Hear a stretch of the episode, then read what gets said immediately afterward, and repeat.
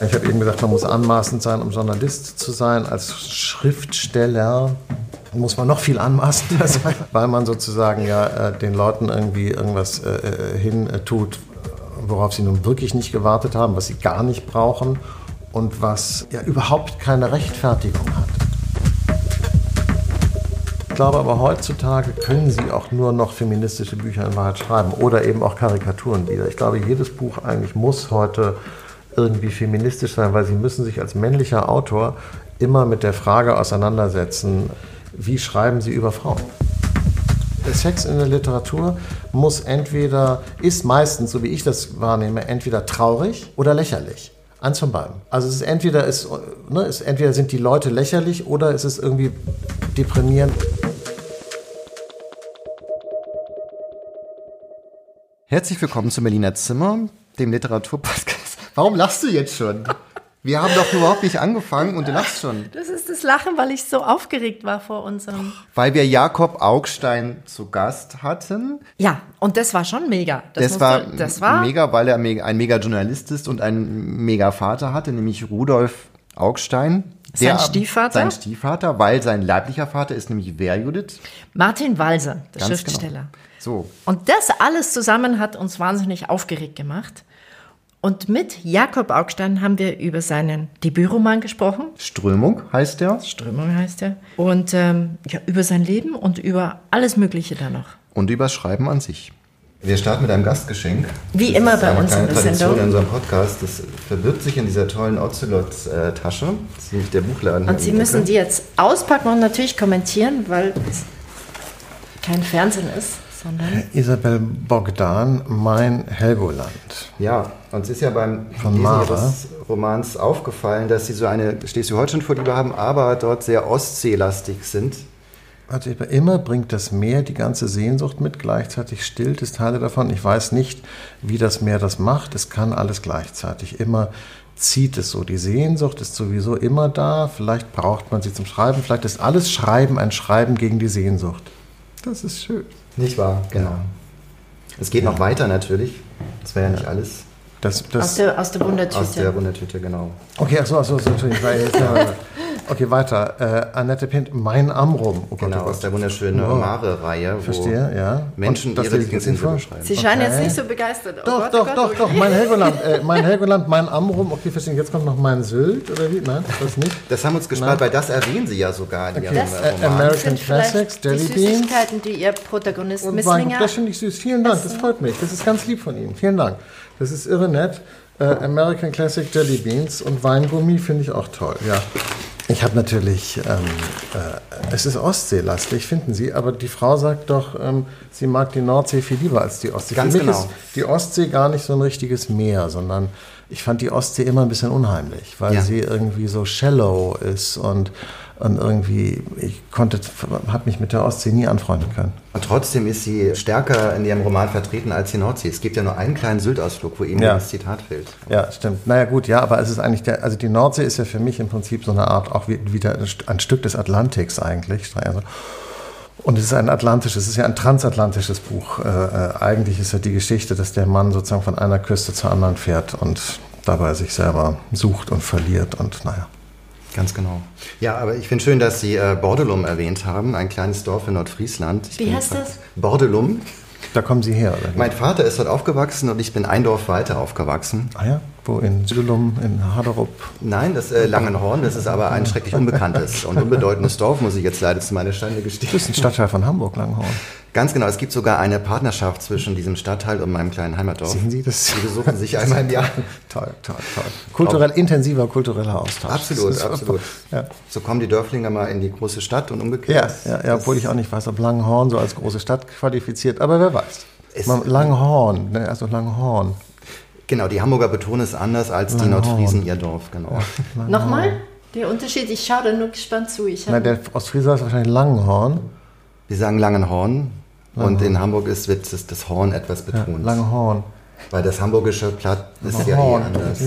Ich kann das nicht nachmachen, ich gebe da gleich Versuchen auf. Horn. Horn. ja, ist praktisch. Ein bisschen näseln. Ja. Wie das so ist in Aber ich habe immer Schnupfen. Die Leute denken immer, ich näsel weil ich aus Hamburg komme oder arrogant bin, keine Ahnung. Aber in Wahrheit ist es, weil ich ein Nasennebenhöhlenproblem habe. Es kann aber sein, dass viele ah. Hamburger angeborene Nasennebenhöhlenprobleme haben, dass es vielleicht genetisch ist und deshalb, ähm, ja. Obwohl die so oft an der See waren? Ich war tatsächlich echt relativ oft als Kind an der Nordsee, das stimmt. Ich habe tatsächlich sehr, sehr viel Zeit verbracht ah. und fand das immer toll. Okay, sehr das schön. merkt man dem Strömung, dem Buch an, dem Roman Strömung. Die Orte gibt es ja alle, sogar dieses Irrlich und so, das existiert ja tatsächlich alles. Kennen Irrlich liegt nur nicht da, wo es hier in dem, in dem Roman liegt, weil sozusagen der Ort ist dann fiktiv, aber Irrlich gibt es tatsächlich, ja. Das äh, eigentliche, der eigentliche Ort, der hier äh, äh Vorbild ist, ähm, da in der Nähe von, von Bonn, wo sozusagen diese Westberliner alten Politgranten sich so zurückziehen, den gibt es auch, den echten Namen habe ich jetzt äh, äh, vergessen, aber sozusagen es gibt diesen Hintergrund, es gibt dieses, dieses Milieu. Ja. Das gibt es natürlich dort. Und Irrlich fand ich nur einen schönen Namen. Äh, die Stadt Irrlich liegt irgendwo da in der Gegend, aber nicht unmittelbar dort am Rhein. Ah, okay. Und auch den Ort Montauk gibt es. Ich Montauk? weiß nicht, wie man, wie man es ausspricht. Montauk. Meinen Sie jetzt im Ernst? Ja, ich wollte nur sagen, den gibt es und es ist auch ein Titel von Max Frisch. Ja, genau. Ja, ja. Achso, ja klar, ja. Ja, ich war, wusste jetzt, ich dachte, das war so eine Frage. Ob nee, Sie das war fragen, keine Frage. Das, das, hätte ich jetzt auch ganz lustig gefunden im Literaturpodcast. Es kommt bei Ihnen ein Ort vor, der heißt Montau. Haben Sie sich das ausgedacht oder gibt es den? Ich dachte, ja, Schluck. Äh, nee, schon. Ja, Nein, das ist tatsächlich ein Buch von Max Frisch. Ja, das stimmt. Habe ich gelesen. Die Klangsbüller Kanten sind aber jetzt kein berühmter Romantitel, Nein. aber das ist auch fiktiv, wie meine Recherchen ergeben haben. Aber Vielleicht stellen wir unseren Gast einmal kurz vor. Genau. Sie müssen mir da helfen, weil ich habe das aus vielen ähm, Artikeln zusammengesucht, Ihren Lebenslauf, und Sie schalten einfach ein, wenn die Journalisten Fehler gemacht haben, was unter anderem vorkommen soll. Also, Sie sind Journalist, Schriftsteller und Geschäftsführer der Wochenzeitung Freitag. Und der, ich sage jetzt mal, der gesetzliche anerkannte Sohn von Rudolf Augstein, dem Spiegel-Herausgeber. Und erst nach seinem Tod erfuhren Sie, der Schriftsteller Martin Walser ist ihr biologischer Vater. Und ein paar Jahre später, ich glaube 2019, machten sie das dann auch öffentlich. 2009. 2009, Entschuldigung, 2009 machten sie das dann auch öffentlich. Und wie kann es anders sein als Journalist durch einen Zeitungsartikel? Und dann folgte auch noch ein Gesprächsbuch. Das heißt, das Leben wortwörtlich, ein Gespräch. Stimmt es bisher so weit? Ja, es, also, sind in der Zeit noch ein paar andere Sachen passiert, aber ja, ja. ähm, Ihr beruflicher Werdegang. Sie haben an der FU Berlin äh, Politik studiert und natürlich muss man dann, wenn man in Berlin Politik studiert, auch an die Sciences Po in, in Paris, um das ein bisschen aufzuwerten, sage ich jetzt mal.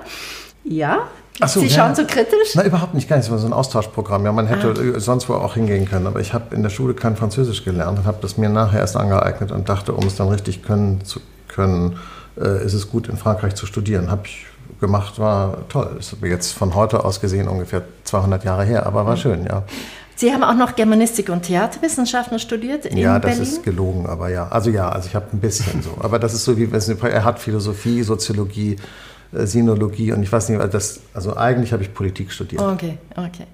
Und Sie haben dann auch nebenher schon Artikel für die Berliner Zeitung geschrieben? Ja, das absolut. Ich habe äh, im Lokalteil der Berliner Zeitung angefangen. Ich war dann richtig echter Bezirksreporter für Schöneberg. Also so, äh, das war ein richtiger Job und das war toll. Das war echt super. Ich bin ja immer der Meinung, also auch heute noch, also ganz altmodisch, dass man eigentlich Journalismus nicht studieren sollte, sondern ihn lernen sollte. Learning und, by doing. Und äh, in der Lokalredaktion praktisch. Und danach habe ich dann halt dieses Volontariat, die Ausbildung dann richtig gemacht bei der Süddeutschen. Aber okay. eigentlich angefangen in der Lokalredaktion der Berliner Zeitung. Sind da auch die Gerichtsreportagen entstanden? Nee, das war die Süddeutsche. Das war, ah. dann, das war dann die Berlin-Seite der SZ. Und dann, genau, diese Berliner Seiten, die hatten wir schon öfters in unserem Podcast alle bedauern, dass die eingestellt wurden 2002. Dann haben Sie auch das Berliner Parlamentsbüro der Zeit, da waren Sie auch mal, die Zeit. Genau, mit Bernd Ulte, unter Bernd Ulrich sozusagen. Was war echt eine irre, spannende, wahnsinnig lehrreiche Zeit. Also wenn ich Journalist äh, geblieben wäre, hätte ich wie soll ich das jetzt? Also, also jedenfalls ist das war, habe ich da sehr, sehr viel gelernt, äh, obwohl ich das da, da, den Beruf ja schon lange gemacht habe. Das war eine tolle Zeit, ja, bei der Zeit.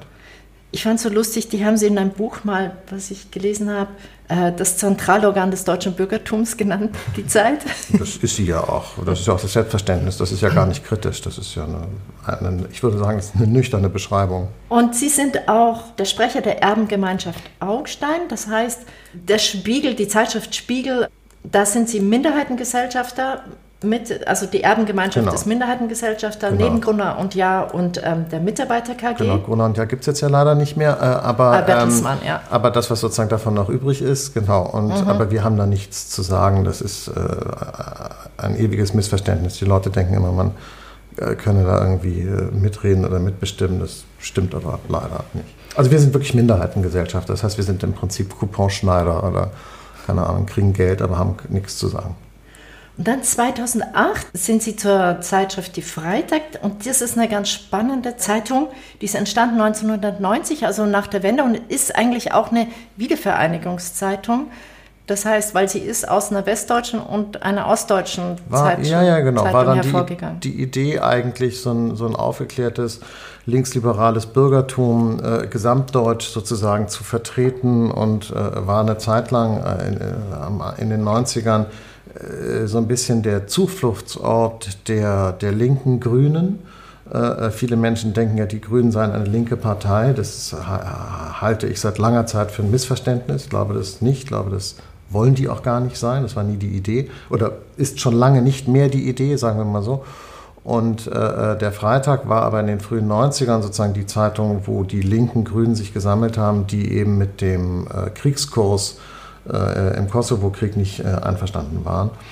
Und wie man äh, ja gesehen hat und auch heute sieht, wurden das dann immer weniger Grüne, die diesen äh, äh, Weg äh, gehen wollten. Deshalb ging es dann im Freitag auch im Laufe der Zeit auch immer schlechter, bis er dann, bis es ihm so schlecht ging, dass ich ihn dann übernehmen durfte. Und dann ging es ihm besser. Es ging auf jeden Fall deutlich besser als da. Das, das will aber auch nicht viel heißen. Aber äh, der Freitag existiert jetzt äh, äh und ähm, verdient sein Geld. Und da arbeiten 60 Leute und die machen eine tolle Zeitung. Und ich freue mich oft, äh, den Freitag zu lesen. Ich habe jetzt so, wie man sagt, operativ damit nichts mehr zu tun, schon seit geraumer Zeit. Aber ähm, tatsächlich ist die Auflage äh, mit 25.000 Stück, äh, wobei der digitale Teil jetzt immer größer wird, das, das ist gut, jetzt auch nicht so überragend hoch, aber äh, immerhin besteht er. Und das ist schon ein Riesending. Also, dass so eine Zeitung überhaupt existiert, ist schon besser, als dass sie nicht existiert. Das ist toll. Also ich freue mich darüber wahnsinnig und es war nicht immer klar, dass das äh, gehen würde. Äh, aber jetzt inzwischen bin ich eigentlich ganz glücklich. Und ich finde, publizistisch besetzt der Freitag eine Lücke, die erstaunlicherweise immer offen geblieben ist, nämlich die einer klugen linken Zeitung. Weil sie können ganz dusselig sein und links, das ist relativ leicht. Und sie können eine kluge bürgerliche, äh, sozusagen so, so äh, das, die Verhältnisse unterstützende Zeitung sein, das kann man auch machen. Aber eine kluge linke Zeitung zu sein, ist ehrlich gesagt gar nicht so einfach. Deshalb gibt es das auch kaum.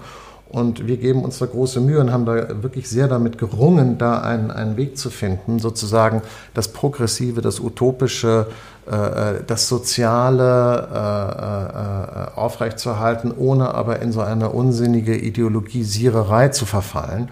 Und haben das, finde ich, ganz gut hingekriegt. Und, und bei den großen gesellschaftlichen Themen, die wir in den letzten Jahren hatten, äh, das waren dann immer so unsere Lackmussituationen, Corona und der Ukraine-Krieg, sind eigentlich perfekte Beispiele dafür, so, was heißt das eigentlich, eine kluge linke Zeitung zu sein unter den Bedingungen der Pandemie oder unter den Bedingungen eines Angriffskriegs gegen die Ukraine? Und wenn Sie sich die Taz angucken, die eine tolle Zeitung ist, die ich da aber auch nicht für eine linke Zeitung halte, sondern die im Prinzip so eine Art schwarz-grüne Zeitung eigentlich ist, so eine grün-bürgerliche Zeitung. Mhm so, was auch voll okay ist, aber das ist sozusagen nicht das, was ich unter einer linken Zeitung verstehe. Deshalb glaube ich auch nicht, dass die Grünen eine linke Partei sind. Oder wenn Sie sich eben die Zeit angucken, die halt eine, eine eigentlich eine grün, auch, also sagen wir mal, die Taz ist grün-schwarz und die Zeit ist schwarz-grün. So würde ich das äh, äh, auseinanderhalten, politisch. Das sind alles tolle Zeitungen, aber das ist, das ist sozusagen vom, vom Freiheitsideal und vom progressiven Ideal, auch vom Emanzipationsideal nicht das, was wir wollen. Und äh, vielleicht sind wir deshalb auch eine Nischenzeitung, weil das natürlich auch nicht so mehrheitsfähig ist. Ja? Ich glaube, sehr viele Leute sind gar nicht so links. Also ich glaube, die denken das dann immer und die AfD denkt auch, alle sind sowieso links, die nicht AfD sind. Ich glaube, wenn man sich das genauer anguckt, stimmt das aber gar nicht, weil das schon ein bisschen anspruchsvoll und auch ein bisschen schwierig. Äh, äh, so, aber, aber wir sind damit, was unsere publizistische Verantwortung oder Position angeht, eigentlich ganz glücklich. Das klingt jetzt vielleicht so ein bisschen verblasen, aber, aber man muss sich ja fragen, wissen Sie, wenn man so eine Zeitung macht, so warum soll es die eigentlich geben? Also ich meine, mhm. ja, weil, weil es mhm. gibt ja ganz viele Zeitungen einfach nicht. Ja. Und das hat ja auch einen Grund. Weil, so, aber wir denken, es gibt sozusagen so eine Art Aufgabe, die wir da äh, haben, auch wenn es nur eine kleine ist. Wäre nur gespannt, was die Taz zu dem Urteil Schwarz-Grün sagt. Das ich finde, das sind die, glaube ich, komplett, nein, sind die, das sehen die im Prinzip, glaube ich, auch nicht anders. Glaub, ja, das, das, naja, also fragen Sie mal äh, äh, Peter Unfried oder so. Das ist natürlich, äh, glaube ich, würden sie, fühlen die sich damit ganz wohl. Die möchten gerne das grüne Gewissen einer bürgerlichen Gesellschaft sein. Was auch voll okay ist. Ich, ja. Verstehen Sie mich nicht. Unsere ganze Gesellschaft funktioniert so. Die meisten Leute sind schwarz-grün. Also die, oder grün-schwarz, je nachdem. Das ist eine Frage sozusagen. Aber eigentlich ist das die Mehrheitsmeinung unserer Gesellschaft, insoweit sie teilnimmt an der Debatte. Ich bin gespannt, ob es ein Vorgriff auf das Ergebnis der Berlin-Wahl ist. Ja. Was ja theoretisch. Äh, oder ist Berlin noch so besonders, dass es. Theoretisch könnte es ja schwarz-grün ausgehen. Also ja, das ist ja hier, also gut, nun sind die Grünen hier ein bisschen speziell, aber äh, also noch die Grünen hier sind noch ein bisschen altmodischer als die Restgrünen im Land. Altmodischer heißt? Naja, Frau Jarasch ist noch nicht so weit wie Herr Kretschmann in, in, mhm. in Baden-Württemberg, aber im Wesentlichen äh, weiß ich nicht, wenn jetzt, wenn die sich jetzt nicht über diese Autos äh, so in die Haare kriegen, dann passen die schon ganz okay zusammen, würde ich sagen. Vermutlich. Wir wollen aber heute etwas über Literatur sprechen. Genau. Und Ihre Bücher sind auch sehr verschieden in ihrem Genre. Sie haben ein Sachbuch geschrieben, Tage des Gärtners. Man kann aber zwischen den Zeilen lesen, ich habe es leider nicht mehr bekommen, aber ich habe gehört, auch da geht es um die Freiheit. Und ich würde es sehr gerne nochmal lesen. Und Sie haben politische Bücher geschrieben, im Zweifel links oder warum wir uns zwischen Demokratie und Kapitalismus entscheiden müssen. Da ist noch ein anderer Titel, ich habe den jetzt Ach so, ja, das ist nur ein Vorwort. Nee, der, das mit Nikolaus Blume. Oben und unten, genau, Nikolaus Blume. Genau, oben und unten ja. in Zusammenarbeit mit Nikolaus Blume. Und jetzt kommen wir zu Ihrem ersten Roman. Er nennt sich Strömung mhm. und ist im Aufbauverlag Berlin erschienen. Die erste Frage wäre eigentlich, warum ähm, tun Sie sich das an, in dieses literarische Feld sich zu begeben, nachdem Sie ja eine solide, erfolgreiche Journalistenkarriere gemacht haben? Wie wie kam es dazu, dass Sie jetzt Schriftsteller geworden sind? Weil ich für mich am Ende des Weges angekommen war, den der Journalismus für mich bedeutet hat. Einfach so. Ich habe das sozusagen, also für mich ist diese ist die journalistische Geschichte auserzählt. Für mich ist das sozusagen zu Ende, ehrlich gesagt. So, also ähm, und ich glaube, dass wenn man diesen Wechsel vollzieht, also, ist, also jeder Journalist schreibt ja irgendwann einen Roman oder jeder Journalist will einen schreiben und viele tun es dann auch. Und man muss sagen, dass es bei den aller, allermeisten eher schlecht als recht funktioniert. Das hat produktive Gründe, weil die Leute müssen äh, Geld verdienen und arbeiten und haben nicht so viel Zeit.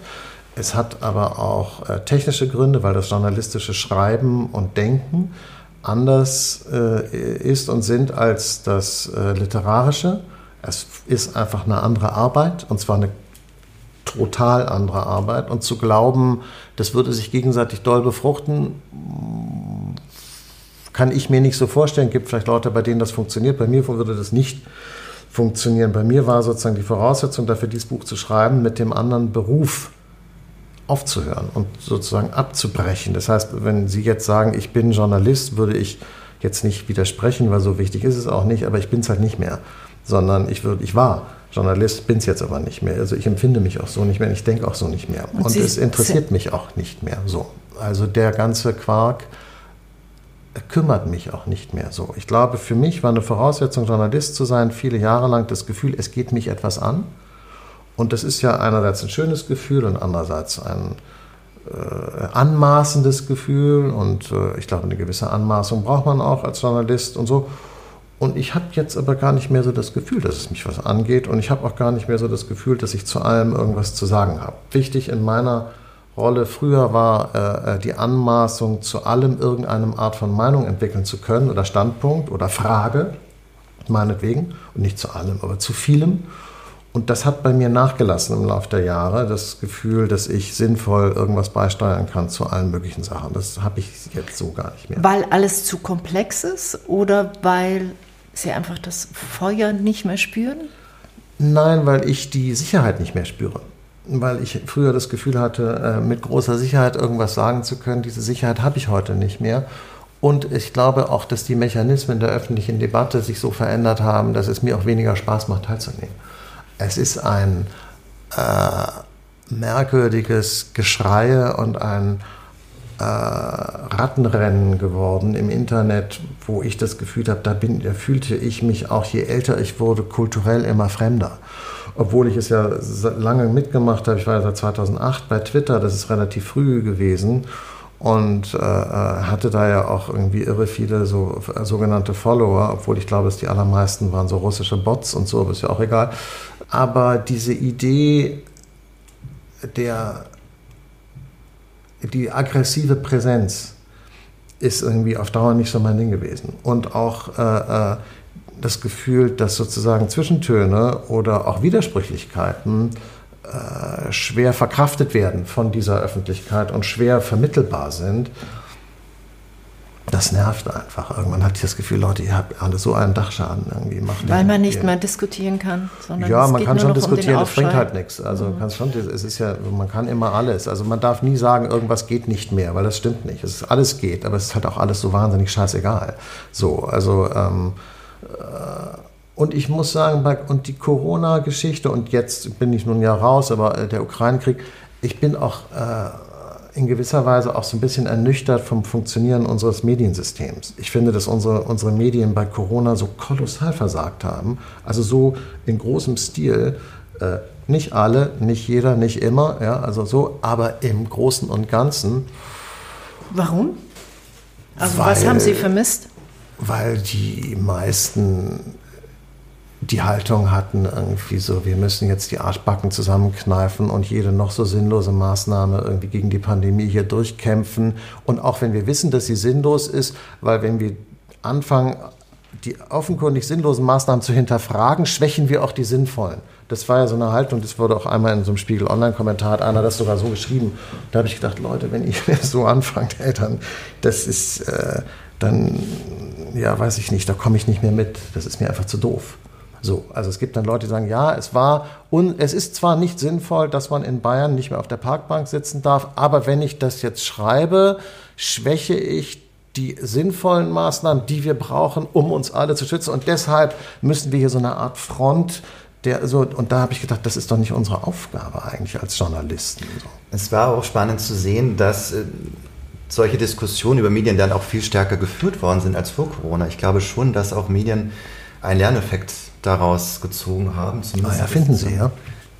Ich denke schon, dass es eine wichtige Debatte angestoßen hat. Wie viel es am Ende bewirkt, das wird die nächste Krise zeigen. Wir sind ja mittendrin in der Ukraine-Krise, das ist ganz genauso. Aber wir führen jetzt ein Gespräch über. über, mhm. über genau, wir wollen also, über Ihr literarisches Genau, Schreiben. Sie verstehen sich jetzt als Schriftsteller oder? Nein, ich bin jetzt in so einem Übergangsfall. Ich finde das jetzt auch so ein bisschen präpotent zu sagen, man hat ein Buch geschrieben, bin ich Schriftsteller, juppdidu.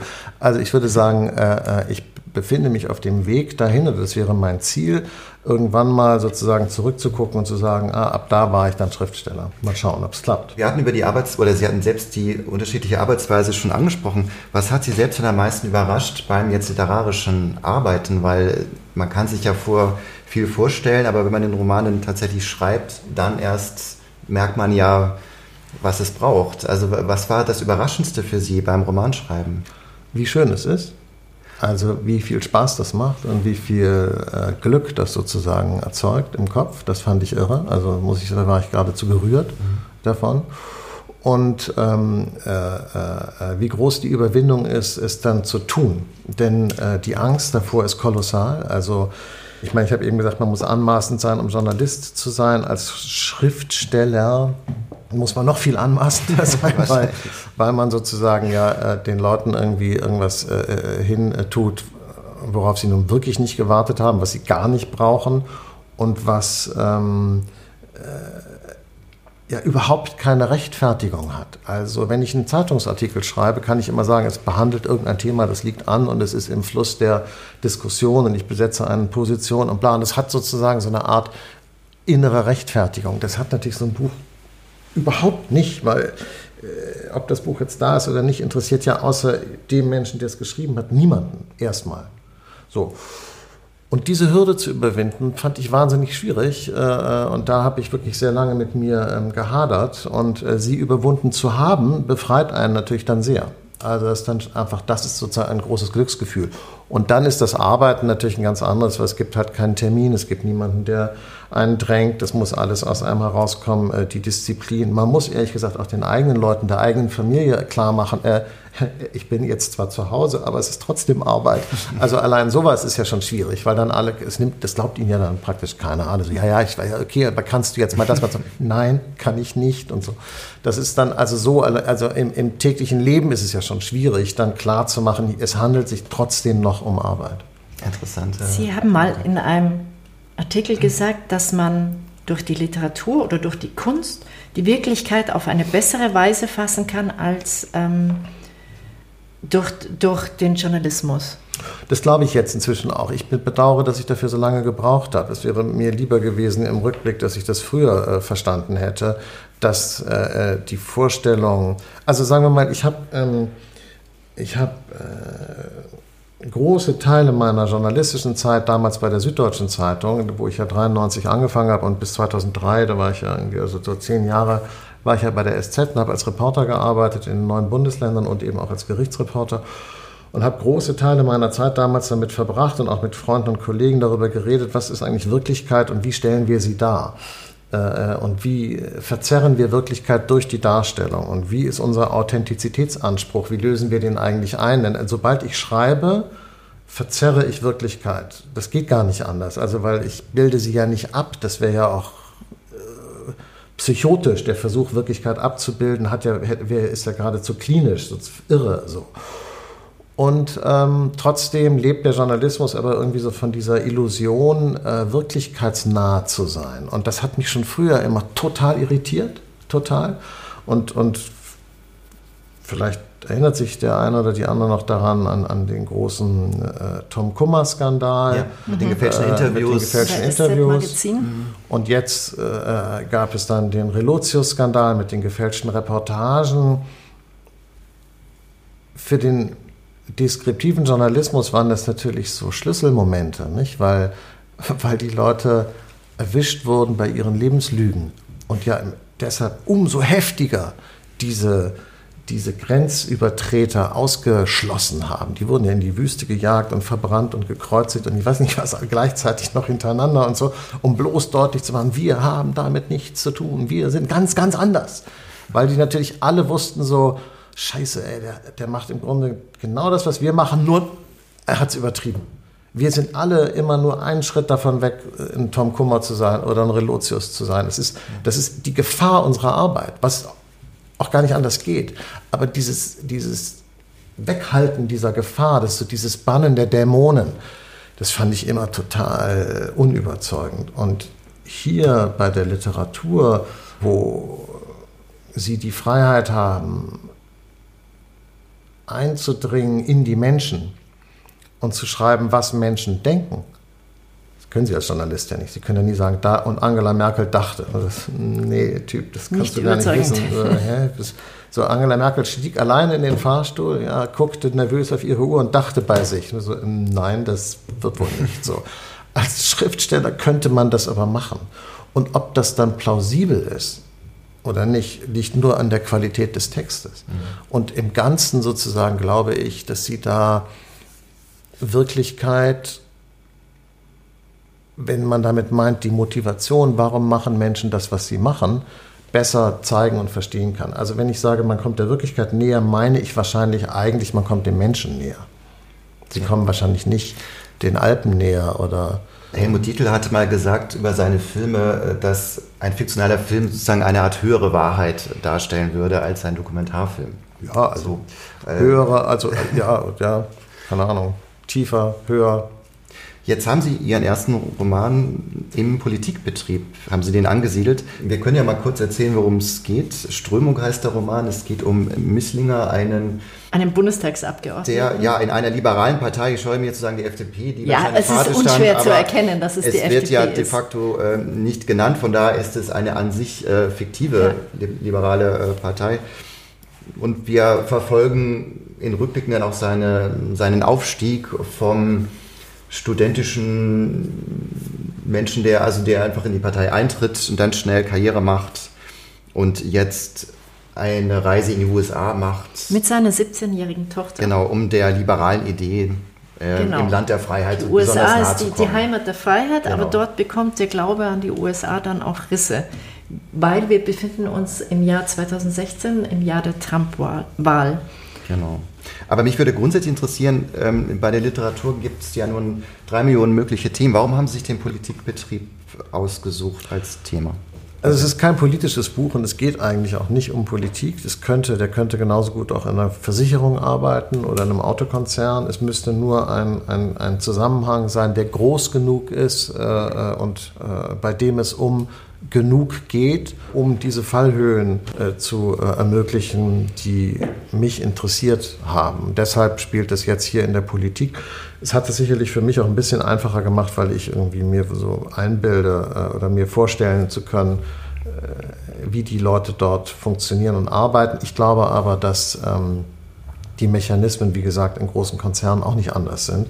Und es ist eben kein politisches Buch im Sinne, dass man jetzt hier so den Betrieb des politischen Berlin irgendwie versteht oder äh, das würde mich jetzt auch gar nicht interessieren. Das wiederum könnte ich auch gar nicht, weil da dieser Innensicht, äh, jetzt so wie Nikolaus Blume oder so, äh, der Kollege ähm, vom politischen Betrieb, habe ich gar nicht. Ehrlich gesagt verstehe ich davon auch überhaupt nichts. Hier geht es auch um irgendwas anderes. Hier geht es eigentlich darum, dass ein Mann, also es ist eher ein religiöses Buch als ein politisches. Es hat viel mehr mit Religion zu tun und vielmehr mit der Suche nach Glauben und mit dem Zweifel am Glauben und mit der Enttäuschung im Glauben. Und es hat natürlich ganz viel zu tun mit Macht und Unterwerfung. Also es ist vielleicht ein psychologisches Buch, aber es ist nur vordergründig politisch. Vielleicht wollen wir mal reinhören. Genau. Wenn, Wenn Sie, Sie eine Stelle lesen möchten, dann Buch so. lesen.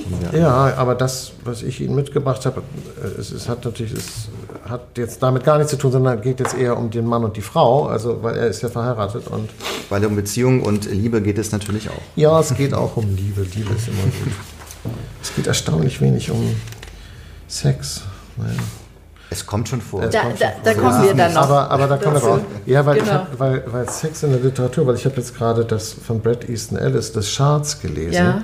Und vielleicht, das müssen Sie mir gleich mal sagen. Also ich finde ja so grafische Sexualität in so einem Buch. Total lächerlich. Ja, nein, ja, schwierig nicht. Ich finde es irgendwie lustig. Ich muss dann immer so lachen, weil ich mir sage, das ist ja total, ist so Pornoliteratur. Das ja. kann auch nett sein und witzig sein und so. Aber wow, also das ist total absurd, weil es dann, es wird sofort so unliterarisch. Stimmt. Komplett. Auch, ja. Dann immer so rosa Brustwarzen werden genau. hart, wo man denkt so, ja, okay, mach mal, alles gut, aber das ist so total unliterarisch. Ja. Oder? Und, naja. Ja. Es ist auch ein bisschen unsexy, wenn man es so schwarz auf weiß dann liest. Schon, oder? Ja, schon, ja. ja es ist so komisch. Genau. Irgendwie find's, aber vielleicht bin ich auch zu verklemmt. Das kann auch sein, vielleicht muss man dafür auch lockerer sein. Vielleicht ist es eine Altersfrage, keine ja, Ahnung. Vielleicht ist es eine Altersfrage. ist für jüngere Menschen einfach spannender, dass ja. Kann sein. Also beschrieben zu. Wenn rosa Brustwarzen haben. Ja, wer weiß, wer weiß. Also ich musste jedenfalls lachen. Ich war so ein bisschen peinlich berührt und so, auch so ein bisschen befremdet und so. Jedenfalls diese Art von Sexualität kann, kann ich mir in der Literatur gar nicht so richtig vorstellen, weil ich finde, Lit Sex in der Literatur muss entweder, ist meistens, so wie ich das wahrnehme, entweder traurig ja. oder lächerlich. Eins von beiden. Stimmt. Also es ist entweder, ist, ne, ist, entweder sind die Leute lächerlich oder es ist irgendwie deprimierend und traurig und furchtbar. Wobei man jetzt natürlich sagen muss, eigentlich für die meisten Menschen ist das aber vielleicht gar nicht so. Da, egal, das ist jetzt ein Nebenthema. Okay, ich lese einfach vor, ja. Mhm. Der Sommer 1999 war an Nord- und Ostsee nicht besonders schön. Aber Ende Juli begannen die Temperaturen plötzlich zu steigen. Als sie an einem Mittwoch bei 21 Grad lagen, beschloss Misslinger am Wochenende nach Sylt zu fahren. Als sie am, Sonntag, am Donnerstag 24 Grad erreicht hatten, nahm er sich den Freitag frei und als er am Samstag bei 28 Grad Selma kennenlernte, verlängerte er seinen Aufenthalt um eine ganze Woche. Sie hatte auch Zeit. Selma war zwei Jahre älter als Misslinger. Sie arbeitete bei der Nord AG in Kiel als Händlerin für Ölsaaten, Öle und Proteine und machte gerade ein paar Tage Ferien am Weststrand. Während sie nebeneinander bei Rantum in einem Strandkorb saßen, sagte sie zu Misslinger, insgesamt beträgt unsere jährliche Exportleistung bis zu 4,5 Millionen Tonnen. Das beeindruckte ihn sehr. Selma war groß und schlank und blond und für Misslinger beinahe ein bisschen zu viel. Aber als sie erläuterte, dass zu ihren Kunden sowohl Getreide, Öl und Schälmühlen zählten, als auch Mischfutter, Bioenergie und Stärkeindustrien, wurde klar, dass sie von so kühlem Wesen und nüchterner Art war, dass sie für Misslinger keine Überforderung darstellte. Er wollte unbedingt, dass sie weitersprach mit ihrer sanften Stimme, die sich in den windigen Winkeln des Strandkorbs fing, der zum Meer hinstand, wo gerade die Sonne versank, und darum fragte er, wird viel betrogen? Sie erklärte ihm, dass Gewichtfeststellung und Qualitätsermittlung am Entladeort des Empfängers erfolge und dass der Verkäufer natürlich selber die Kosten zu tragen habe, wenn er auf eine Probennahme durch einen vereidigten Probennehmer bestehe. Natürlich antwortete Misslinger, und er hatte das Gefühl, als befinde er sich im Vorhof zum Glück.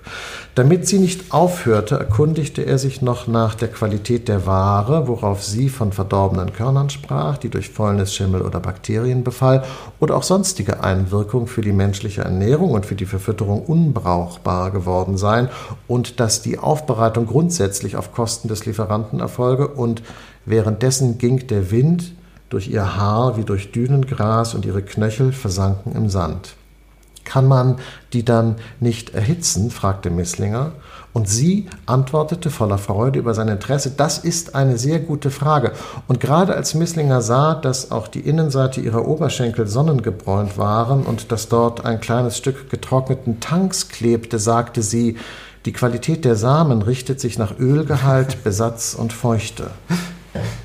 Da können wir vielleicht aufhören. Ja, das ist ein, auch ein schöner Eindruck, dass, ähm, dass man über Sexualität auch, auch so schreiben kann. kann. Ja, naja, ja. Und dass äh, solche Hülsenfrüchte Hülsenfrüchte, ja. erotisch sein können oder äh, Samen. Samen. die dann zu Hülsenfrüchten werden, keine Ahnung, aber ja. es ist. Ähm, nein, aber es zeigt ja auch die leicht humoristische Note, die sich natürlich auch durch manche Kapitel zieht. Von Misslinger haben wir jetzt nicht so viel mitbekommen. Der lernt ja nun dann seine spätere Ehefrau in der Szene kennen. Aber Misslinger ist natürlich auch ein besonderer Typ, ein Karrieremensch, der durchaus auch mal andere Menschen ausnutzt, sehr berechnend ist. Trotzdem sind wir aber auf, einer, äh, sind wir auf seiner Seite. Trotzdem gehen wir ja mit ihm mit. Woran, woran mag das liegen? Sie haben es ja so konstruiert.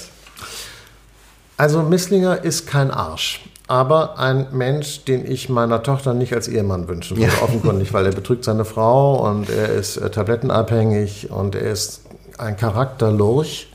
Er hat schon echt einen schlechten Charakter, aber er leidet eigentlich selber unter seinem Leben und unter dem, was er da mit sich macht. Insofern ist es eben auch keine äh, Politikerbiografie, weil ich glaube, so ist das bei diesen Leuten nicht. Er ist natürlich schon eine ausgedachte Figur in dem Sinne, dass er eine Sehnsucht hat nach Sinn und Überhöhung und Geborgenheit, die er aber nicht stillen und erfüllen kann. Und deshalb scheitert er auf gewisse Weise dann auch äh, äh, am Ende eigentlich eine tragische äh, Figur. Und das macht ihn sozusagen, finde ich, zu einer Figur, der ich gerne folge und mit der ich mich gerne beschäftige, weil Leute, die äh, erfolgreich sind, sind natürlich in ihrem Erfolg langweilig ja, also ich, das will niemand wissen eigentlich. Keine Kanten.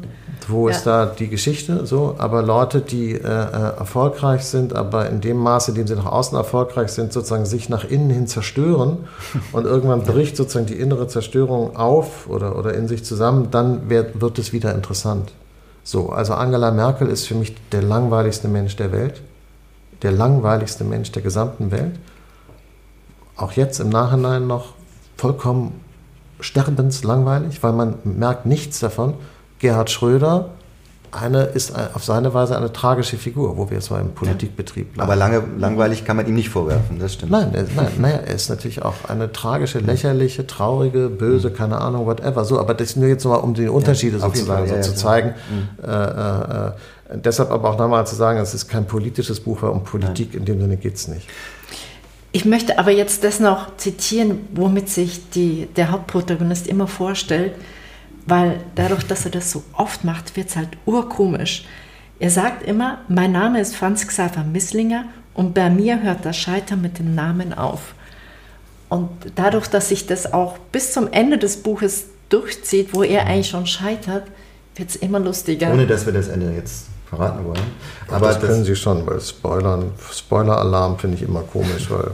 Also ja. ich weiß, ich gehöre übrigens zu den Leuten, aber das ist wahrscheinlich auch eine Charaktereinstellung. Ich lese Bücher immer, ich gucke immer zuerst nach hinten. Tatsächlich? Immer. Nein. Nein, nein. Ich lese immer die letzten zehn Seiten zuerst, um, weil ich wissen will, wohin das alles führt. Das gibt's ja nicht. Sie zerstören doch jeden, jede Dramaturgie dadurch, die sich äh, die Autorin oder der Autor dann mühsam ausgedacht hat. Ja, finden Sie das? Ja. Ich finde schon, es ist ja nicht so gedacht, das müssen Sie zugeben, dass es nicht, nicht geplant ist, dass man das erst liest. Aber mich ich mein, entspannt das aber beim Lesen. Brecht hat es ja als Stilmittel gemacht, dass er ab und zu ähm, gesagt hat, worum es im nächsten Theaterakt geht. Also ist, bei Mutter Courage ist doch auch, da wird doch vorher gesagt, was passiert. Oh ja, das ist allerdings furchtbar. Damit man sie, naja, ja, eben. Jedenfalls er es im Prinzip erhoben. Also aber Sie lesen dann keine Krimis oder so? Weil überhaupt das, nicht. Ja. Niemals. Ja, da wird's nicht beim Krimi kann man es gar nicht machen. Nee, das finde ich auch total. Ja. Das ist aber überhaupt nicht mein Genre. Null.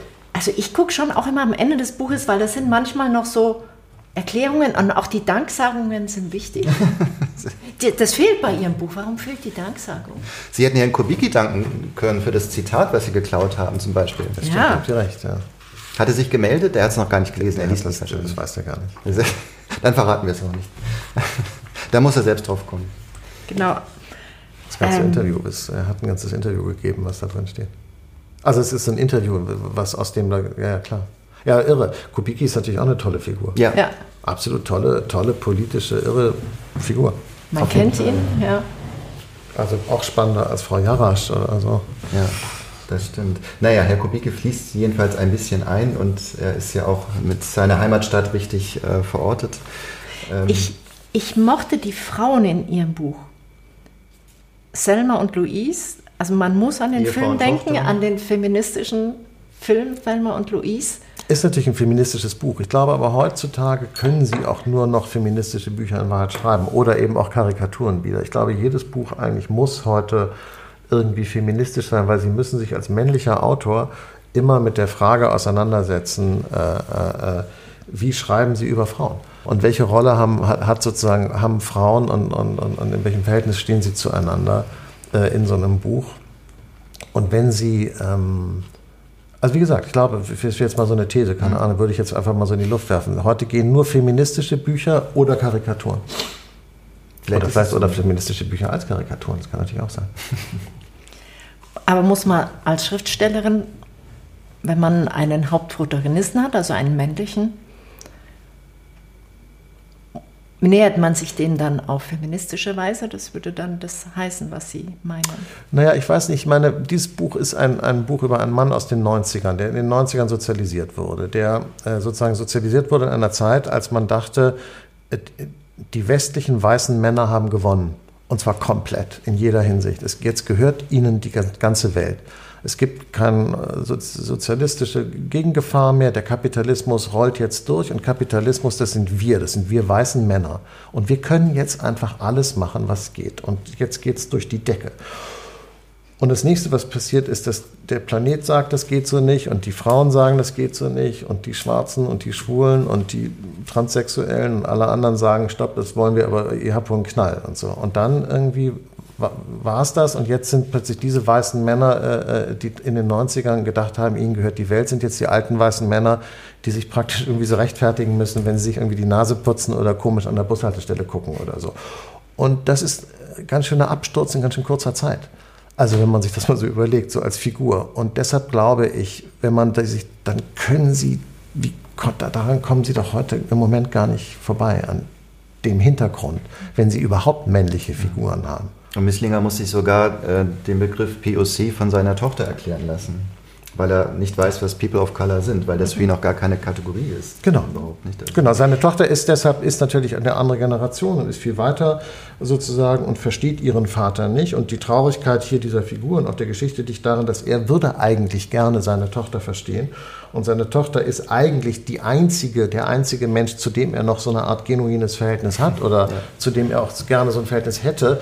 Und das klappt aber irgendwie nicht, weil er ist dafür schon zu weit weg. Oder ja, oder sie ist zu weit weg. Auf jeden Fall, die Entfernung ist zu groß. Auf jeden Fall. Aber ich, Ich fand es trotzdem rührend und das fand ich sehr überraschend, dass sie die Figur der Tochter ihm an die Seite gegeben haben, weil ich sehr schön fand, dass ein Vater mit seiner Tochter in die USA reist.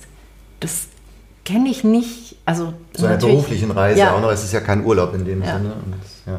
Und da sagt sie dann auch so Sätze, was du Freiheit nennst, macht uns kaputt. Das ist genau das. Ähm, dass sie eben dass die, die, die Jugend hat und der Vater ist das Gestern. Die verhandeln diesen äh, Generationenkonflikt, äh, bei dem es um darum geht, wie wir mit dem Planeten umgehen, bei dem es aber auch darum geht, wie wir mit unseren Seelen umgehen. Den verhandeln die beiden exemplarisch äh, äh, miteinander. Dabei sind oft die Gespräche, und das finde ich macht doch den, ähm, ja, die, die, die gute Unterhaltsamkeit im besten Sinne des Romans aus, die sind immer so ein bisschen auch teilweise skurril gemacht. Also auch die Szene im, im Flugzeug, also wenn sie in, in die USA fliegen, hat Misslinger ja so eine Art Panikattacke, redet wirres Zeug, versucht aber immer noch die Kontenance zu halten oder ein vernünftiges tiefsinniges Gespräch aufrechtzuerhalten, was natürlich total lustig klingt, weil er ja total in Panik ist und äh, naja. Das ist ein guter Dialog, ja. So, und äh, das, finde ich, schaffen sie dem, in jedem Kapitel eigentlich, dass das immer ein, dass es ein, ein, ein Hauch skurril wird und dadurch auch ein, immer ein, ein bisschen lustig unterhaltsam. Also es liest sich sehr leicht, wo wir jetzt ja schon ein paar schwere Themen angesprochen haben, die da verhandelt werden in der Tat. Haben Sie sehr über die Namen nachgedacht? Misslinger, Selma und Louise? Ja, also schon, na klar, das sind Ja. natürlich sprechende äh, äh, Namen. Misslinger heißt er deswegen, weil sein Vater aus Südtirol stammt. Äh, Und deswegen auch Franz Xaver. und deshalb und diesen ja. Namen sozusagen mitgebracht hat, also aus dem Süden. Der Name dort äh, ist ganz üblich und normal. Er klingt eben bei uns, äh, hat er eine Konnotation, die er sozusagen da, wo er herkommt, nicht hat, logischerweise, weil das ist halt ein alltäglicher Name. Bei uns klingt er so äh, nach jemandem, dem etwas misslingt. Und das fand ich irgendwie ganz lustig. Sie sind ja selbst ähm, beim literarischen Quartett ab und zu. Haben Sie, haben Sie Angst, dass der Roman dort diskutiert wird? Da geht es ja total hart zur Sache manchmal. Also ich bin immer erschrocken, wenn ich sehe, wie. Also, ähm, So hart sind wir nicht, gell? Nein, wir, weil wir lesen nur Bücher, die wir auch mögen. Der Roman würde da auch nicht besprochen werden, aber jetzt sowieso nicht mehr, ist ja eh vorbei. Aber, aber die, ähm, nein, ich habe, ich mache das noch nicht lange genug, als dass ich sozusagen das Gefühl habe, ich gehöre irgendwie so zu diesem literarischen Betrieb oder so. Das ist jetzt, da bin ich irgendwie, äh, ver- ver- verstehen Sie? Also das ist jetzt nicht. aber wollen Sie dann weiter ähm, Achso, ich mache das. schreiben? Ja, ja, ich bin, habe das zweite Buch ist ja gerade fertig. Ah, Also Gerade fertig. Ah, bin, okay. um ja, mach ich. was geht's da? Da geht es um Liebe. Das, ist, das hat mit, mit gar nichts äh, davon was zu tun. Da geht es eigentlich um äh, die Liebe zwischen zwei Frauen, äh, äh, aber die eine heiratet, weil sie sich irgendwie nicht so richtig traut, ähm, dieser Liebe zu der anderen Frau so nachzugeben und ähm, und gleichzeitig spielt das in, in, in Frankreich und die heiratet da und so. Und in Paris brennt die Kirche Notre Dame und das wird in, in so einer Art von Beziehung zueinander gesetzt. Das spielt 2019 im Frühling und so. Wann kommt der raus? Das weiß ich nicht, ob der rauskommt. Das muss, muss der Verlag Ah, dann sagen, okay. ob die das wollen. Also ich meine, das ist jetzt ja nicht auf Bestellung geschrieben. Das ist noch nicht abgegeben, das Buch. Also ah, okay. ich bin jetzt gerade dabei, es sozusagen fertig zu machen. Dann werden wir das mit Spannung weiter verfolgen.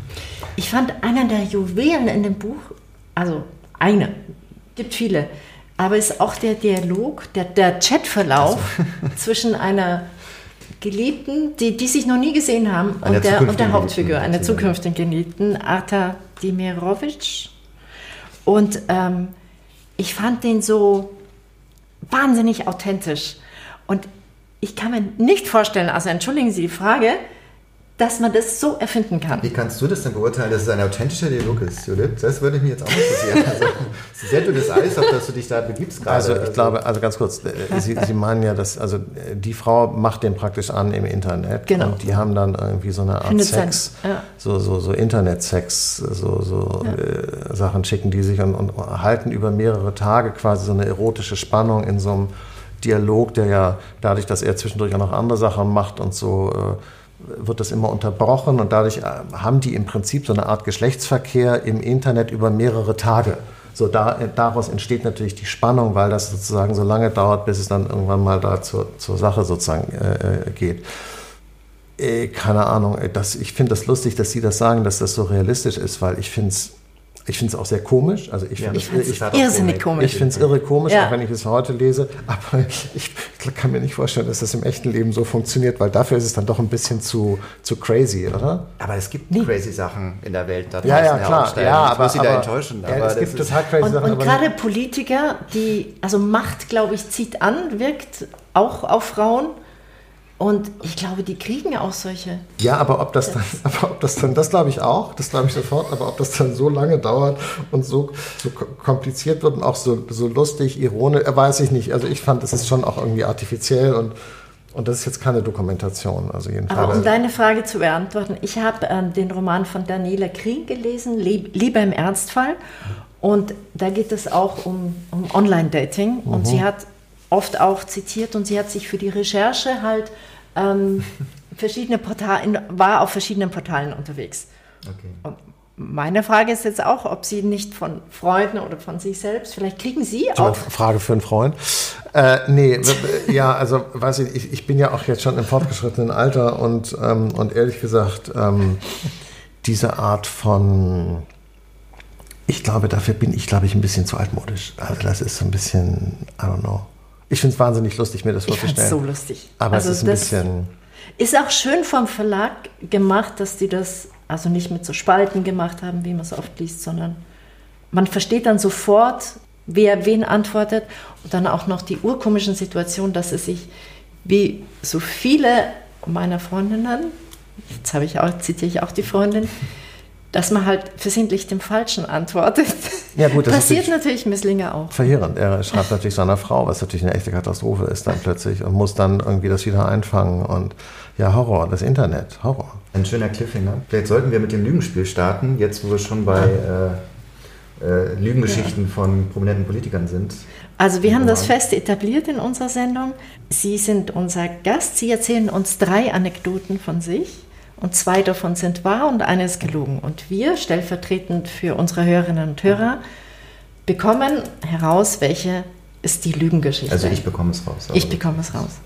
Ich habe es bisher immer rausbekommen. Und jetzt sind wir gespannt auf Ihre drei Geschichten. Okay, ähm, Sie haben mich, mich darauf ja vorbereitet, deshalb muss ich mir die jetzt nicht aus dem äh, äh, äh, Es kann Ärmel ganz leiern. kurz sein, es müssen jetzt keine. Na gut, das werde ich nicht hinkriegen. Also die sind gut. schon ein Wir haben aber auch. Zeit. Also pass auf, es ist so. Ähm, wir haben da, wo wir wohnen, im, am Berliner Stadtrand, haben wir äh, einen äh, Pfauen gehabt. Und die wir haben, gehörten nicht uns, die liefen da immer so rum und ähm, lebten da. Und dann waren die irgendwie weg eines Tages. Und wir waren sehr traurig, weil sie uns gefehlt haben. Und dann äh, hat uns unser Nachbar, der ein großer Bauunternehmer und äh, so ein prächtiges Haus da hat und äh, eingeladen, weil er irgendwie, weil wir da neu waren und so. Und ähm, äh, wir saßen dann da so und er hatte so einen Pool und einen Tennisplatz, und also so, wie man sich das so vorstellt, so, so Trump-mäßig alles so ein bisschen. Und der Typ war auch so und ist auch so.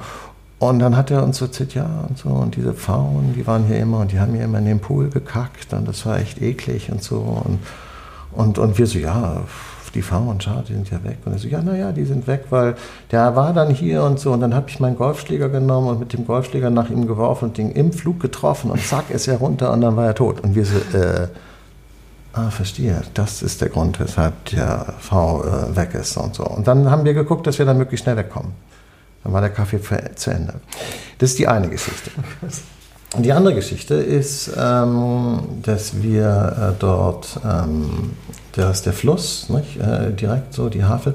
Und wir haben ähm, äh, eine Reuse ausgebracht und ähm, haben Aale gefangen äh, und ähm, haben die dann gegessen. Äh, weil äh, der eine Typ, der da war, der uns da so geholfen hat, der wusste, wie man das macht, wie man Aale macht. Es ist gar nicht so kompliziert, aber man muss schon so ein bisschen so wissen, wie man den so häutet und brät und so. Und in dem einen Aal war ein Ring drin äh, von so einem, der war, das war, also der war ziemlich lustig. Das war so ein kleiner, so ein silberner Ring, der war so ein bisschen angelaufen, dann hatte so, so, so, so rötliche, so. Den ähm, hat er gegessen sozusagen. Das offenbar. Nehmen wir an, ja, also keine Ahnung, äh, weil jedenfalls war der da drin, der war so klein, äh, gar nicht groß vom Durchmesser und hatte so Rubin, nicht, nicht Rubin, wie heißen diese, ähm, so lilafarbene Smaragd oder keine Ahnung, weiß jetzt auch nicht, so, ähm, so, so Steine jedenfalls, so, so, und war so altmodisch, so ein bisschen so viktorianisch, sah der aus, ein bisschen ältlich irgendwie, war aber ganz kein, kein teurer Ring, so, war ganz schön. Und wir haben uns dann immer so überlegt, so, ähm, ob wie der Ring in diesen Aal gekommen ist. Ob der, hat der irgendwie so einen Finger gegessen und den Finger verdaut, es blieb nur der Ring übrig, weil die essen doch so Aas. Wenn, wenn wir denken an, äh, ja. an äh, äh Aal, ist ja die Assoziation immer äh, Blechtrommel, ja, der Schlöndorff-Film, der Pferdekopf und so. Und jedenfalls haben wir uns darüber Gedanken gemacht und haben das Rätsel natürlich nicht lösen können, weil den Aal konnten wir nicht mehr fragen. Die dritte Geschichte ist, dass wir ähm, da so kleine Kängurus haben bei uns, wo wir wohnen, und ähm, aber so kleine, nicht so große. Es wird immer exotischer mit den Tieren hier. Wo wohnen Sie? und äh, eines Tages war ein äh, Känguru tot und wir wussten nicht warum. Das hatte so einen durchgebissenen Hals und äh, wir konnten es uns nicht erklären. Und dann haben wir gesehen, dass äh, äh, in dem Nachbarhaus auf der anderen Seite so eine Japanerin wohnt, die einen ganz großen Dobermann hat. Und die einzige Erklärung, die wir hatten, ist, dass der Dobermann über den Zaun gesprungen ist, das Känguru getötet hat und dann wieder zurückgesprungen ist. Das sind die drei Geschichten. Oh mein Gott. Ich versuche es jetzt mal zusammenzufassen. Also, die erste Geschichte handelt von dem in den Pool kackenden Pfau eines neureichen Bauunternehmens, der dann mit einem Golfschläger erledigt wurde. Und sie sind daraufhin der weggezogen. Oder der? Nein. Hm, der, Pfau. der Pfau. In der zweiten Geschichte geht es um den menschenfressenden Aal, in dessen Magen ein silberner Ring gefunden wurde, ohne Widmung, nehme ich an. Ja, naja, der war ganz dünn, da hätte eine Widmung auch keinen Platz gehabt. Das ist wie so ein Kinderring eigentlich. Man dachte, oh hat er so einen Kinderfinger gegessen. Das wird so. immer grausamer. Und die dritte Geschichte ist auch ziemlich grausam. Es geht um ein Känguru, das bei ihnen im Garten lebte mhm. und ähm, eine japanische Samurai-Kämpferin hat einen Dobermann und man vermutet, dass es einen Zusammenhang gibt zwischen dem Tod des Kängurus und dem Dobermann. Mhm. Also Massaker ohne Ende. Naja, Stadtrand von Berlin. Das erwartet Stadtrand von Berlin, eben. Also, ja. Da, wo die Leute CDU wählen. Also, was wollen sie? Ja, genau, das haben wir jetzt gelernt. Also, es gibt tatsächlich am Stadtrand von Berlin diese Pfauen. Die laufen da auch frei rum. Auch sehr zur Freude meines Hundes. Hat er auch schon welche gerissen? Oder das würde es nie machen. Also, eher reißt der Pfau meinen Hund.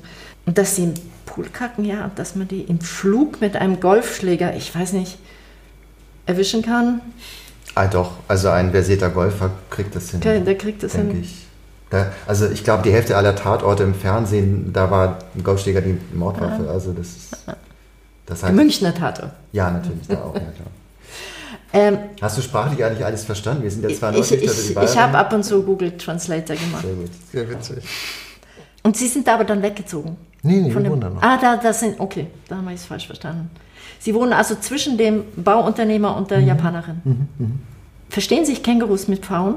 Kein Kontakt zwischen denen, die leben so echt aneinander vorbei, nebeneinander her, wie so viele Menschen und Tiere auf diesem Planeten. Das ist traurig. Ja, ja, ja, Soll ich Ihnen helfen?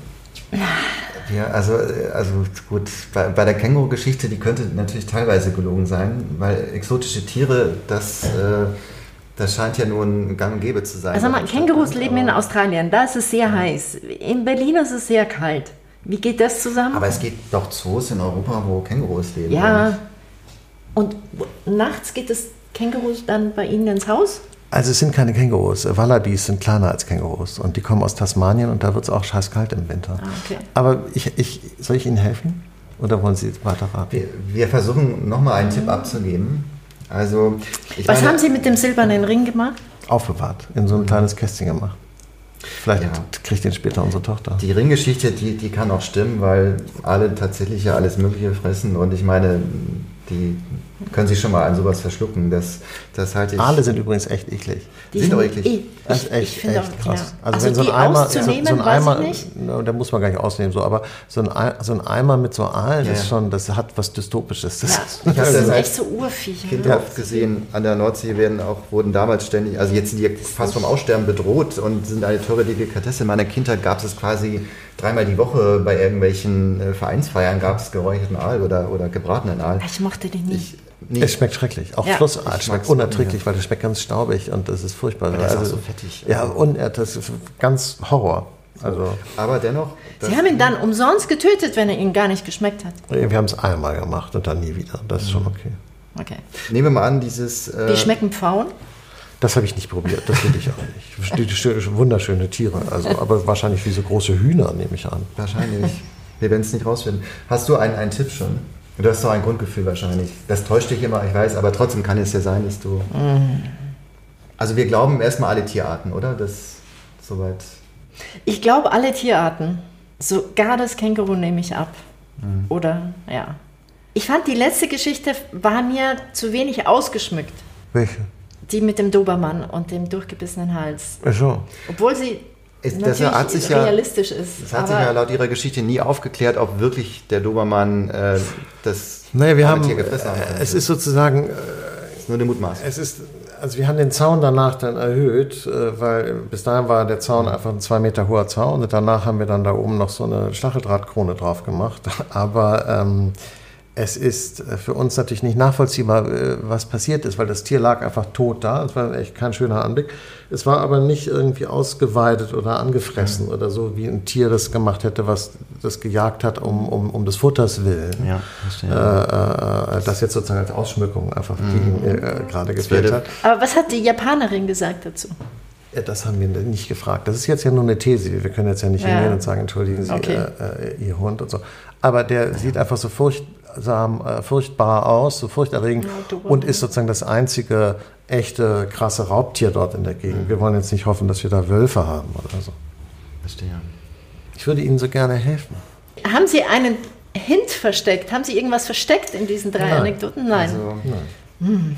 Aber ich habe natürlich die Anekdoten nicht äh, umsonst. Sie, sie äh, hängen ja alle irgendwie miteinander zusammen. Deshalb ja, ich sie es geht so. um den Garten. Das, wir sehen es da geht Muster. um den Garten. Ich also hätte doch die, das Gartenbuch. Tiere im Garten. Ja, Tiere im Garten. Ja, sie sind alle drei wahr. Ah, Gibt, darf man das auch machen? Das darf man auch mal, ja. Es, es führt uns natürlich auf Glatteis, aber ich hätte jetzt äh, eher, eher, getippt, dass die dritte äh, nicht weiß, aber die ist ja auch mit am. Welche? Also die, die mit, dem mit, Dobermann. Mit dem Dobermann, dass, dass, dass der Dobermann, aber gut, Sie, Sie sagen ja auch, Sie, Sie, Sie wussten es gar nicht genau. Sie sind aber, alle drei wahr, das hatten wir noch nie. Ja. Und das ist auch so. Ja, wir hatten schon mal, dass alle drei gelogen sind. Das haben wir auch schon das mal. Das hatten wir auch schon so, mal. So hätten wir gar keine Chance. Das sind halt die. Aber ähm, ja, auf jeden Fall haben wir Die Leute, die gegen gehört. Mainstream sind, die auch Freitag lesen. Aber das, das Känguru haben wir auch geglaubt, weil das kam so selbstverständlich rüber. Das kam selbstverständlich rüber. Aber es ist auch, Känguru klingt auch größer. Also wie gesagt, das sind, also das ist, also das ist, die machen auch gar keine Arbeit. Ja. Die sind Was haben Sie noch für Tiere so? Äh, Hunde, Hasen, Hühner, das ist, glaube ich. Ah ja, wir haben noch einen, einen Dachs, aber der, der gehört nicht richtig uns, der lebt dann nur. Was Hat, haben Sie für einen Hund? Äh, äh, äh, wir haben einen rumänischen Straßenhund, der ist so ein bisschen neurotisch, weil, weil, weil, weil dem ging es, also der ging es, glaube ich, nicht so gut am Anfang. Und äh, einen, einen bürgerlichen äh, äh, Berliner Vorort, ähm, Golden Retriever? Nee, kein Retriever. Ich habe jetzt die, diese die dicken Hunde, die, die so gut schwimmen können. Sag mal, ich habe leider nee. Alzheimer. Wie heißen die? Pudel? Nein, nein, nein, die schwimmen mit den Schwimmhäuten. Verdammt nochmal, ich bin bescheuert. Egal, kommt gleich, kommt gleich. Egal, also jedenfalls, äh, wir haben einen so einen, so einen Hund, der immer ganz ruhig da so liegt und so. Und dann eben diesen etwas neurotischen Straßenhund, dieses Mischling. Und die verstehen sich sehr gut. Spannend. Tiere Aber im Garten ist ein Riesenthema. Also ich meine, ja. ich hab, als in dem Gartenbuch habe ich geschrieben, Tiere haben im Garten nichts zu suchen. Das war damals mein, äh, meine Meinung, das ist ja schon ein paar Jahre her. Und inzwischen bin ich aber zu der, habe ich irgendwie so meine Liebe zu Tieren im Garten entdeckt. Okay. Und, und obwohl da ein Interessenkonflikt ist, weil sozusagen mhm. der Garten will ja so die Blume soll irgendwie so und dann kommt das Tier da rein und das ja. ist ein, eigentlich schwer miteinander in Einklang zu bringen, aber. Da hat vielleicht der Dobermann für Recht und Ordnung gesorgt. Ja, ja, jetzt nur gut gemeint. Aber die, ist, die sind echt fies, die, sind echt, die sehen böse aus, diese mhm. Tiere. Böse. Die sind auch, also nicht Sie lustig. Müssen, Sie müssen das aufklären, Herr Augstein. Das, das, das kann man so nicht stehen lassen. Ja. Also ich meine, das ist ja eine ständige Gefahr und auch, auch wenn man einen Nachbarschaftsstreit riskiert, aber gut. Ja. Wir sorgen uns einfach um die anderen Tiere, die da noch sind. Also alle drei Geschichten sind wahr, damit haben wir jetzt Naja, aber es waren lustige Anekdoten, da können wir uns nicht beschweren. Ja. Genau, die Berliner Wahl haben wir auch schon geklärt. Vielleicht noch so Ihr Schreibprozess, weil Sie sagten, Sie mussten sich richtig hinsetzen, auch der Familie klar machen. Ja. Wie oft haben Sie am Tag geschrieben? Haben Sie jeden Tag geschrieben? Haben Sie. Wie, wie schreiben Sie? Ich würde Ihnen da gerne über die Schulter schauen. Ich denke darüber immer nach und beschäftige mich nur damit, ausschließlich, ununterbrochen und äh, egal, was ich gerade mache. Und äh, äh, zwischendurch setze ich mich dann hin und schreibe das, was ich mir in der Zwischenzeit überlegt habe, auf. Mhm. So äh, schreibe ich. Ich kann nicht mich einfach hinsetzen morgens und dann vier Stunden schreiben oder fünf und dann irgendwie so, das kann ich, so funktioniert das bei mir nicht. Da werde ich wahnsinnig, ehrlich gesagt. Ähm, aber ich denke immer zu drüber nach. So, weil für mich das Schreiben über Menschen ganz viel damit zu tun hat, zu verstehen, warum machen die Leute das, was sie machen. Also wer ist dieser Mensch, was tut der jetzt eigentlich so? Also, und das funktioniert am besten in meinem Kopf, wenn ich das immer wieder, immer wieder durchdenke und immer in der Situation sozusagen bin. Eigentlich funktioniert es das so, dass ich, wenn ich das Buch geschrieben habe und auch bei dem anderen jetzt, dass ich permanent in der Situation mich befinde, in der gerade die Menschen sich befinden, über die ich schreibe. Also ich, das hält dann immer an, der Film, und die bleiben sozusagen so stehen und dann stelle ich mir immer vor, was macht der jetzt, wohin geht der, wohin guckt der, warum, wie fühlt der sich, was denkt der jetzt und so. Und dann bilde ich mir ein, dem nahe zu kommen, was da gerade passiert. So. Aber abgesehen davon habe ich einen Plan, was die Geschichte angeht.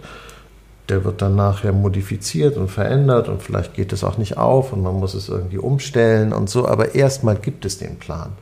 Also auch mit ähm, Ende, weil Sie auch sagten, ja, Sie. Es gibt einen Bogen.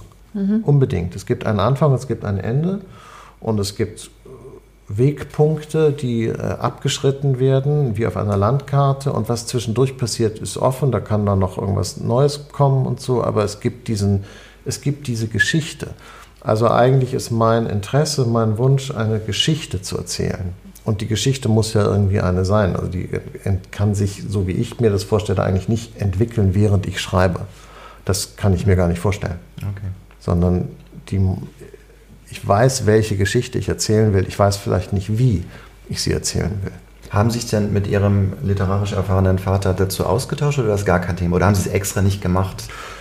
Ich hätte ich glaube, dass das in dieser Familie, die, die schreiben ja alle irgendwie, mhm. äh, extrem schwierig ist. Äh, und ähm, ich bin froh, dass ich diesen Test da nicht bestehen musste und dieses äh, mich dem nicht stellen musste, weil ich glaube, das ist relativ hart äh, da zur Sache geht äh, mit dem, was jeder gerade jeweils macht und wie hoch die Auflagen sind und okay, so. Also herzlichen Glückwunsch, mhm. Äh, viel Spaß dabei.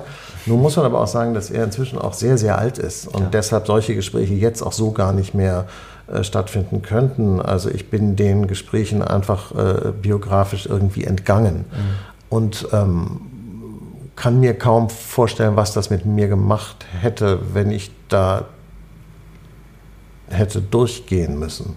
Also da, vielleicht bin ich ganz froh, dass mir das erspart geblieben ist, ehrlich gesagt. Ja. Naja, und wahrscheinlich ist es auch immer mal eine Überlegung gewesen, was wäre passiert, wenn Sie ihn früher kennengelernt hätten. Sie waren ja schon 40, als Sie ihn kennengelernt haben. Ja, 2005 war ich 40, ja, wahrscheinlich ungefähr.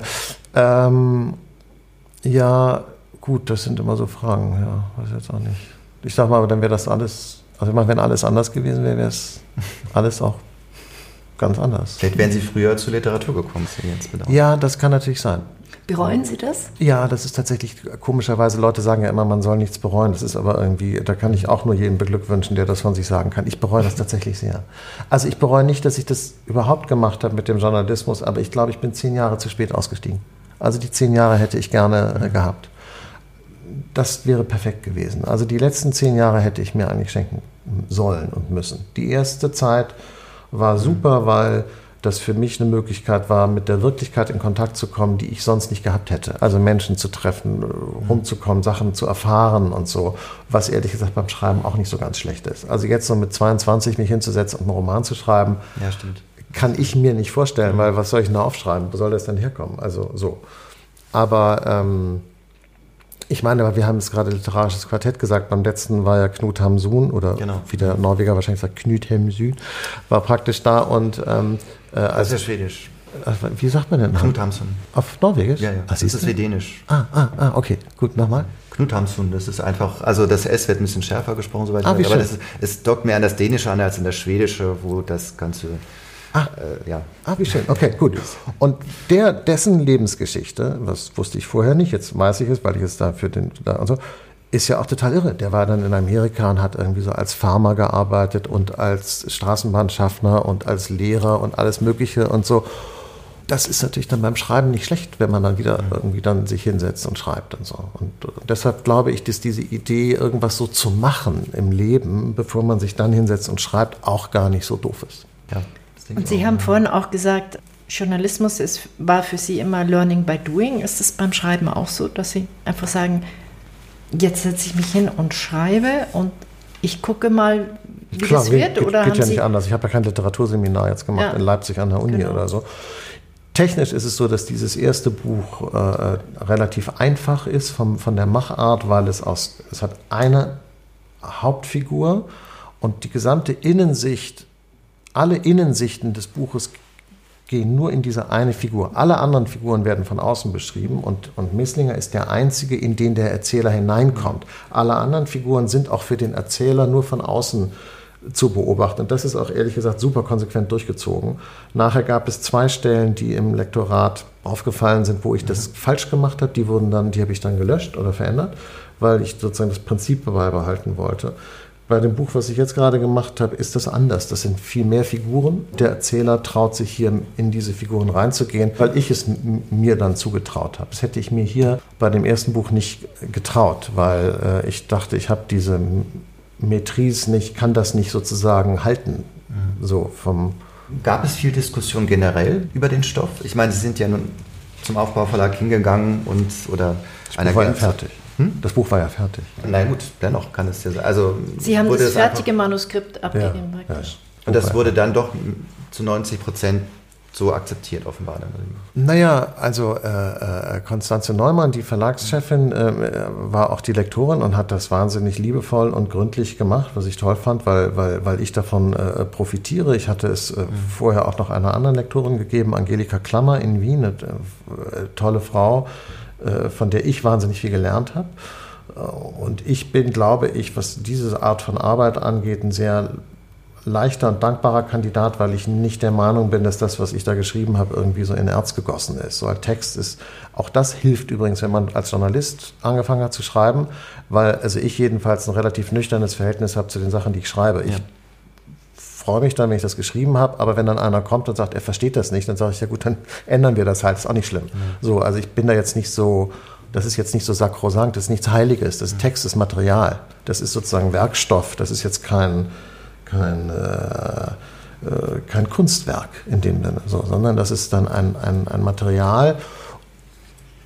Natürlich gibt es sozusagen irgendwann eine Grenze des Eingriffs, wo man dann sagt, gut, das wäre dann jetzt aber leider nicht mehr mein Buch, das müsste ich dann vielleicht dann alleine machen oder so aber die Grenze ist ziemlich weit gefasst. So. Und äh, es gab ein paar Sachen, ähm, wo der Verlag tatsächlich gerne Änderungen hatte, die komischerweise eher so zu tun hatten mit dem Geschlechterverhältnis äh, und mit der Frage so, wie werden Frauen dargestellt und ist sozusagen der weibliche Körper so Verfügungsmasse von Männern. Da waren mehr so Besorgnisse dieser Sensibilitäten, die es heute so gibt in, in, in, in der Rezeption, um es jetzt mal vorsichtig zu formulieren. Ja gut, aber das kann ich gar nicht verstehen, weil es ist, ich finde auch, weil Sie sagten vorhin, es ist ja ein feministischer Roman und ich empfinde den auch so, weil die Frauen sehr stark und sehr klug sind. Und alles, was als, keine Ahnung, abfällige Bemerkung durchgehen könnte, liegt ja in der Figur Misslinger. Ja. So, also ja, aber ja die Sensibilitäten, das ist eben, das ist sozusagen die Triggerwarnung irgendwie, mhm. so, dass man natürlich heute Schwierigkeiten hat.